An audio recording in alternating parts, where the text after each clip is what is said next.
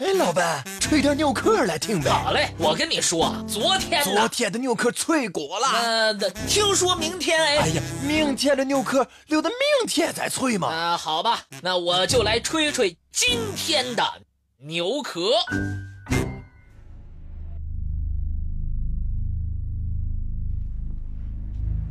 海中巨怪的传闻，自古就有。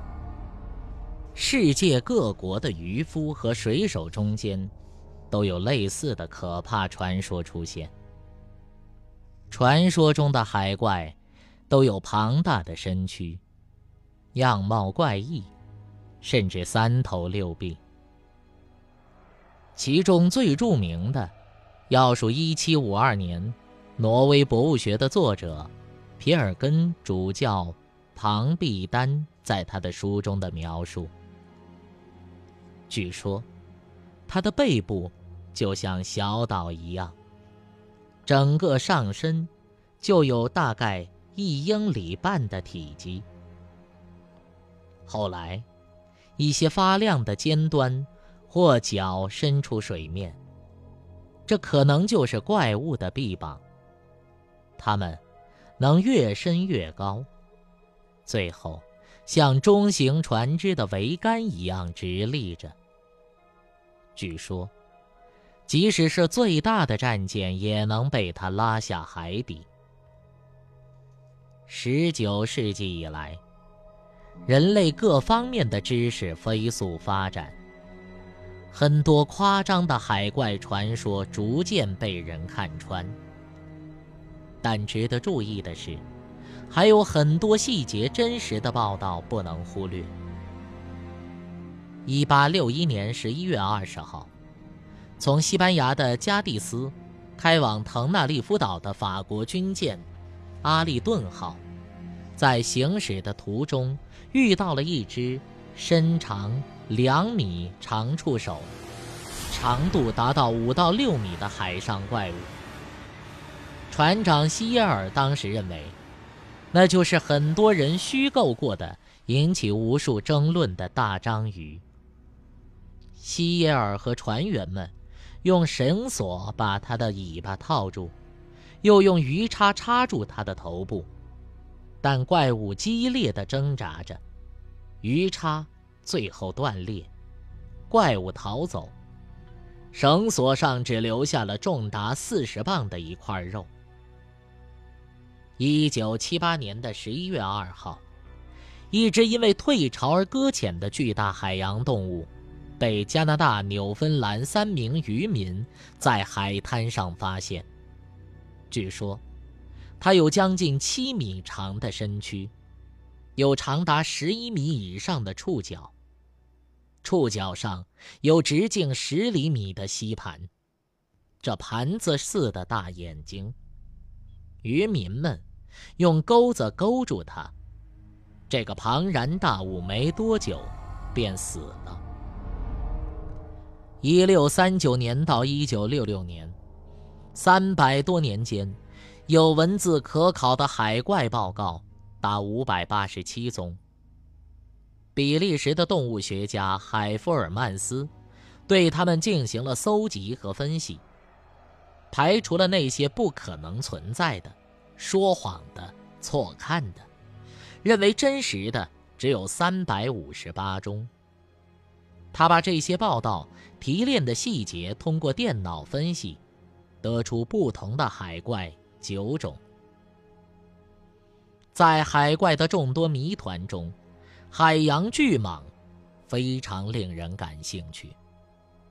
一百多年来，海洋巨蟒多次出现在人们的视线中，甚至还曾经逮住过它，但最终对它一无所知。莫龙加海拉号是美国的一艘捕鲸船，在南太平洋马克萨斯群岛附近洋面。站在桅杆旁负责瞭望的海员忽然大叫：“快看，那是什么？是一种从来没有见过的怪物，不是鲸。”船长西巴里听到呼声，拿着望远镜奔上甲板观察了一下，命令道：“是个怪兽，把船靠过去，逮住它。”三艘小艇立即从大船上放下来，船长带上武器上阵，小艇疾驰着向怪兽奔去。小艇行驶到近处，人们不禁倒吸了一口凉气。这个怪兽的身子足有三十多米长，身子最粗的地方达十五米，颈部。粗五米多，扁平的小脑袋满是褶皱，还拖着一条长长的尖尾巴。黝黑的背部，暗褐色的腹部，一条长长的白色花纹在中间。看上去就像一条大船在海中游弋。大家都惊呆了，还是船长大喊一声：“快刺啊！”船员们这才醒过来，一起举矛奋力刺去。受伤的巨蟒激烈地翻动起来，血水四溅，滔天巨浪压下来。船员们齐心协力，冒死搏斗，最后终于制服了巨蟒。西巴里船长切下了这条巨蟒的头，开始撒上盐来榨油。最后，十来桶水一样的透明的油从他的头部流出。但是，莫农加海拉号在返航时遗憾遇难，不知所踪，自己也成了一个待解的谜团。有人认为，是巨蟒的伙伴实施了报复。一九一七年八月，一条更大的巨蟒。在美国马萨诸塞州洛斯特港的海面上出现，被经过的船只遇到。在船上从事木工工作的加夫涅兄弟和维巴三个人一起乘船出海垂钓的时候，也曾经看到巨蟒出入。直到现在，大西洋、印度洋。太平洋，以及非洲附近的海上，有很多人都称亲眼目睹过巨蟒。